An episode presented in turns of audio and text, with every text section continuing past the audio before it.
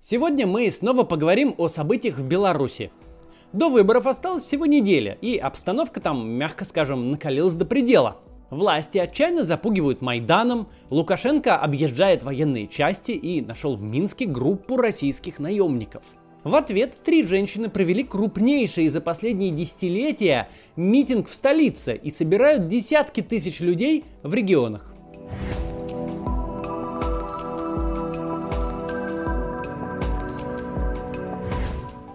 С самого начала кампании Александр Лукашенко запугивает белорусов, что придут некие загадочные боевики и устроят побоище.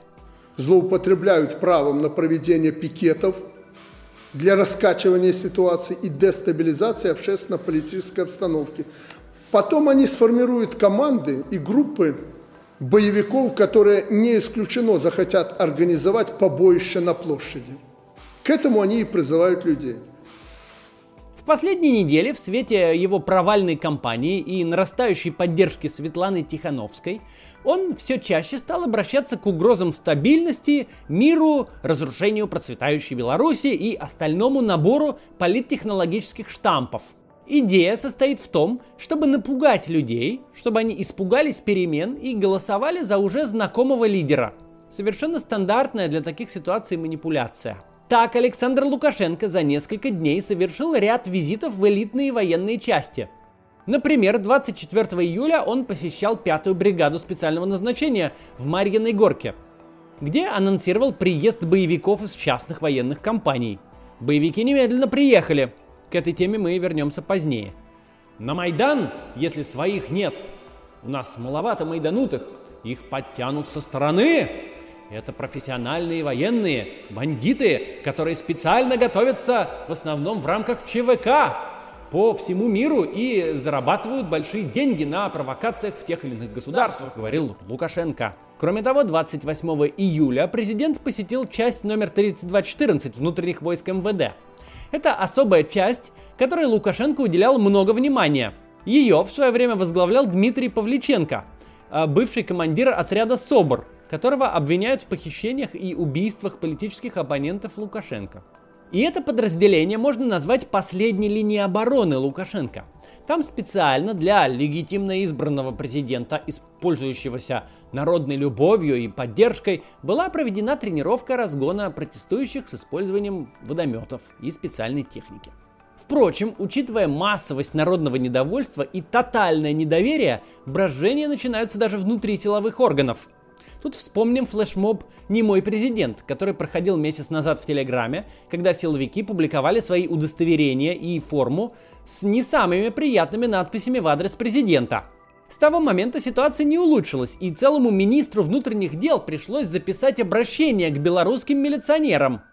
Официально его не публиковали, но оно попало в общий доступ. Сами понимаете, что просто так, не имея веских оснований, силовой министр не станет обращаться к подчиненным с видео. Так на постсоветском пространстве не принято. Если говорить про пропаганду, то риторика государственных медиа ужесточилась. Все чаще стали появляться сообщения о готовящихся массовых беспорядках. Один местный государственный пропагандист, Андрей Кривошеев, посоветовал протестующим беречь спины, напомнив об убитых на Майдане. А другой одиозный публицист Андрей Муковозчик написал следующее. Вы готовы к тому, что в вашей семье в вашем доме, в вашем окружении кого-то не станет. Готовьтесь. Это, ну, понятно, стандартное запугивание, да, то есть людей просят как-нибудь, пытаются убедить, лишь бы только не выходите. Спляшем вам и в присядку, и в припрыжку, только не ходите на митинг. У этого вот э, муковозчика много другого горячечного бреда. Например, он называет символ протеста, белые браслеты, меткой сатаны. Сравнивает с вырезанием красных звезд на груди и пишет, что белыми лентами хотят нас задушить. Все бы ничего, но это выходит в главном печатном органе администрации президента Беларуси, СБ «Беларусь сегодня», что, в принципе, говорит о душевном здоровье руководства страны. Власти Беларуси всерьез готовятся к противостоянию по всем фронтам, и не зря.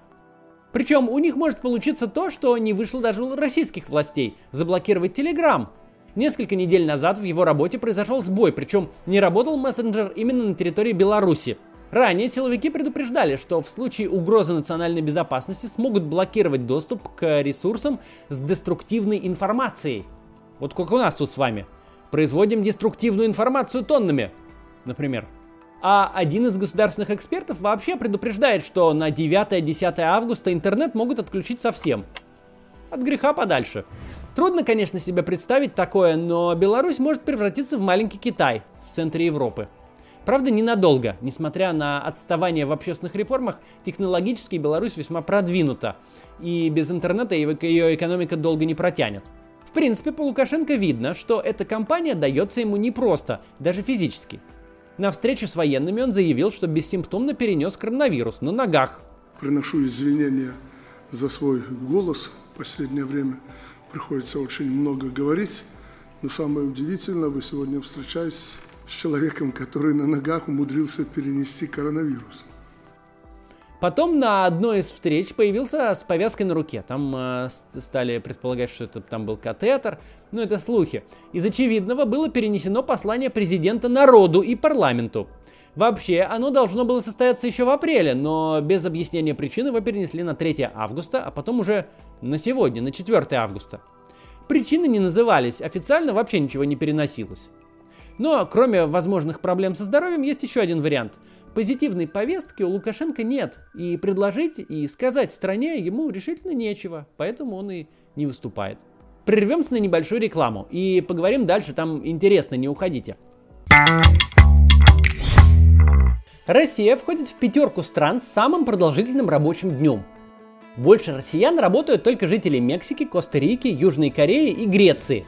Тут, конечно, учитываются только самые крупные и развитые страны. Если сложить все время, что мы проводим на работе, то выйдет почти 3 месяца за год непрерывно. А если еще добавить время на дорогу, переработки, сборы, вспомнить, что треть времени мы спим, то получится, что работа занимает очень существенную часть жизни. А теперь ответьте честно сами себе – вы довольны своей работой? Уверены, что не тратите время впустую? Если сомневаетесь в этом, приходите на онлайн-конференцию «Найди себя в Digital» от онлайн-университета Skillbox. Конференция стартует уже 12 августа. На ней вы узнаете все о современных digital направлениях, а если повезет, то и найдете профессию, которая изменит вашу жизнь. Речь на конференции пойдет о трендах в маркетинге, дизайне, программировании и геймдеве на конкретных примерах из практики экспертов. Вы узнаете о том, какие направления в дизайне наиболее актуальны будут в 2021 году, как построить карьеру в SMM или как войти в профессию Data Science. Конференция бесплатная, но нужно зарегистрироваться. И поторопитесь, бесплатных билетов всего полторы тысячи. Кстати, участники марафона получат 14-дневную подписку и дальнейшую скидку 10% в онлайн-кинотеатре Иви. А самых активных ждут подарки от партнеров. Не тратьте время на нелюбимую работу. Сделайте первый шаг к работе мечты. Регистрируйтесь на бесплатную конференцию «Найди себя в Digital» по ссылке в описании. Как я уже рассказывал в одном из предыдущих видео, Светлана Тихановская, жена арестованного блогера Сергея Тихановского, объединилась с Вероникой Цепкало, женой экс-претендента Валерия Цепкало и Марией Колесниковой, представляющей штаб Виктора Бабарика. Это объединение прозвали Триумвират. Им удалось собрать воедино всю недовольную действующей властью аудиторию. За последние несколько недель они провели серию успешных встреч, агитационных митингов и поставили сразу несколько рекордов – Тут стоит дать небольшое пояснение. Протестная активность в Беларуси была сосредоточена в основном в Минске до этого, и регионы практически не протестовали. Брест исключение, об этом чуть дальше. Любое появление нескольких сотен людей на улице по политическому поводу становилось заметным событием, а если выходило несколько тысяч, то об этом говорила уже вся страна. Текущая президентская кампания подняла планку на совсем другой уровень. Тут даже интересно сравнить в динамике. Первый минский митинг Светланы Тихановской и ее соратниц 19 июля собрал в двухмиллионном э, городе около 7-10 тысяч человек. Следующее же выступление через две недели собрало более 60 тысяч человек, по данным правозащитников. Ну, милиция там заявляет о 18 тысячах. Ну, о цифрах можно спорить, но это точно был один из крупнейших, если не самый крупный политический протестный митинг в Беларуси за последние 20 лет. В регионах ситуация еще интереснее. Там встречи прошли с большим успехом, если считать в процентном отношении. Особенно много белорусов выходило в небольших городах и райцентрах, ранее считавшихся аполитичными и лояльными Лукашенко. Так, в городе Голубокое вышло более полутора тысяч человек при населении около 18 тысяч, почти 10%. В Бобруйске 5-6 тысяч человек при населении 220 тысяч. Собрали целый стадион. В областных центрах на востоке Беларуси в процентном отношении получилось меньше, около 3 тысяч в Могилеве, 7 тысяч в Витебске и около 10 тысяч в Гомеле. На западе Беларуси традиционно активность выше. 7-10 тысяч вышли в Гродно и 18 тысяч в Бресте. Брест стоит отметить особо. Здесь находится давняя болевая точка. В Бресте местные активисты уже более двух лет упорно противостоят запуску аккумуляторного завода. Их арестовывали, разгоняли, давали сутки в изоляторе и подбрасывали патроны. Но брестчане не сдавались. В итоге произошло небывалое. Александр Лукашенко в июне лично встретился с активистами и пообещал им провести местный референдум. Невиданная милость со стороны диктатора, обычно разговаривающего с людьми только языком указов. И 18 тысяч человек на город, где живет 340 тысяч, стал закономерным результатом такого вот отношения Лукашенко к жителям Бреста. До выборов осталось меньше недели, и команда Тихановской планировала выжить из нее все возможное – на 6 августа в Минске планировался большой митинг-концерт. Он имел все шансы стать самым массовым митингом в истории независимой Беларуси. Но тут власти решили помешать, и вечером в понедельник внезапно обнаружилось, что на всю неделю эта площадка занята. В запланируемую дату там пройдет праздничное мероприятие, посвященное Дню железнодорожных войск. На остальных площадках, отведенных для агитации, а их в Минске, напомню, всего 6, складывается похожая ситуация – даже если разрешат провести митинг в другом месте, эта локация была самой вместительной и доступной, но, как показывает опыт, белорусы, чтобы послушать оппозиционную кандидатку, готовы собираться даже в лесу. Цели политической кампании Тихановской предельно просты. Основное – отпустить всех политзаключенных и провести честные выборы. Если она победит, то обещает в течение полугода провести новые выборы. Для контроля подсчета голосов активисты движения «Честные люди» разработали платформу «Голос», для участия в ней необходимо зарегистрироваться в чат-боте по номеру телефона и указать своего кандидата. Затем при голосовании сфотографировать бюллетень с двух сторон и отправить фото со своим выбором в систему. По собранным данным можно будет узнать результаты по каждому участку.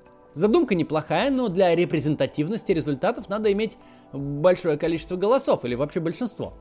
Пока из необходимых разработчикам 4 миллионов это больше половины всех избирателей, зарегистрировалось 688 тысяч. Это примерно 10% от общего числа, и это тоже очень много. Если вы из Беларуси, обязательно зарегистрируйтесь там. Ссылка будет в описании. Кроме того, у Тихановской нет программы масштабных реформ политтехнологов и теневого кабинета министров, способного прийти к власти. Но она попала в эпоху новой искренности, когда близость к избирателю ценится гораздо выше политического опыта и профессионализма. А он, кстати, э, приходит к Тихановской с каждым новым выступлением. Сравните, вот одно из ее первых видеообращений, записанных дома. Я Светлана Георгиевна Тихановская, претендент в кандидаты на должность президента Республики Беларусь, зарегистрированная в установленном законодательством порядке Центральной избирательной комиссии Республики Беларусь. И вот выступление перед многотысячным собранием в Бресте. Друзья, дорогие брещане, на следующей неделе начинается досрочное голосование. Я призываю вас, не ходите на досрочное голосование. Приходите только 9 августа, желательно во второй половине дня, и голосуйте за меня. Месседж, что она не политика, а простая домохозяйка, о чем она говорит практически в каждом интервью, играет ей только на пользу. Как я говорил ранее, Лукашенко практически со старта кампании рассказывал о боевиках, стремящихся разрушить стабильность в Беларуси и устроить Майдан. В принципе, ничего нового для авторитарного режима, где поиск внешнего врага вполне естественен для того, чтобы напугать население и сохранить э, запрос на стабильность. Но в Беларуси эти боевики неожиданно нашлись. Как и в случае с арестом Тихановского, Лукашенко в очередном своем выступлении снова предсказал будущее – если с блогером он в подробностях пересказал провокацию, которая состоялась вечером того же дня, то про наемников в деталях упомянул во время визита в военную часть 24 июля. И что оказалось? Вечером 24 июля в Минск прибыла группа российских туристов. 29 июля их задержали в санатории «Белорусочка» под Минском.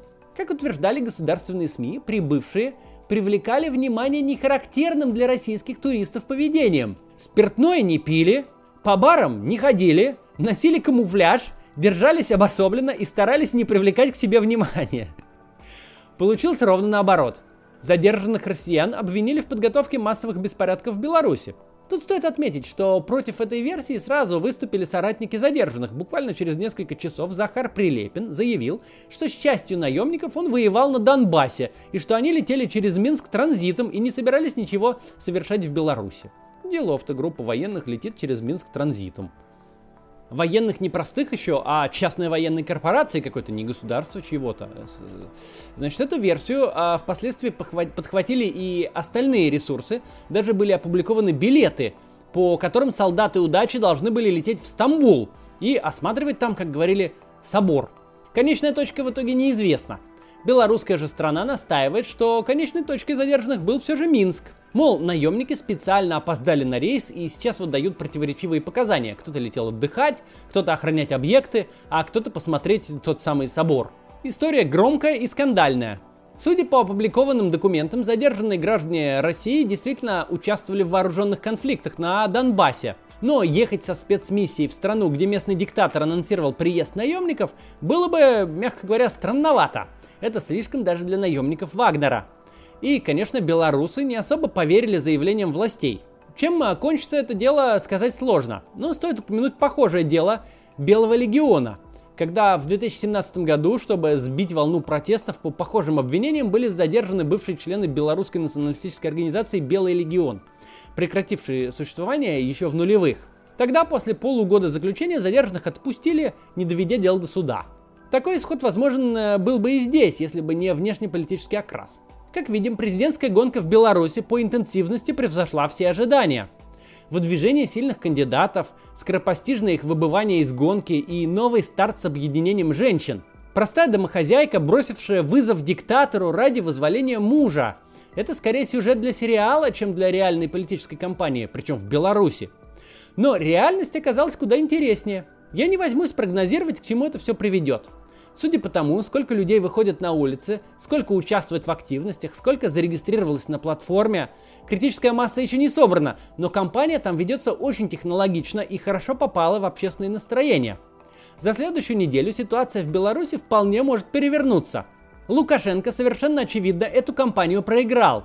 Наверняка система жульничества избирательных комиссий там налажена, и объявить оглушительную победу он сможет без всякой связи с тем, какие бюллетени будут лежать в урнах. Но что будет потом, предсказать невозможно. Мы будем следить за этими выборами и наблюдать за трансформацией страны. Подписывайтесь на канал, если еще не подписаны. И, кстати, у нас идут свои выборы в России. Конечно же, не такие масштабные, но мы пытаемся избрать адекватных кандидатов в, регион, в региональные э, городские думы. У нас уже есть несколько зарегистрированных кандидатов, которые теперь собирают деньги на печать листовок. А, в ссылке в первом комментарии инструкция, как им помочь, чтобы отправить деньги на их избирательный счет, если вы хотите. Это подойдет только если вы гражданин России, конечно. Живи Беларусь! До завтра!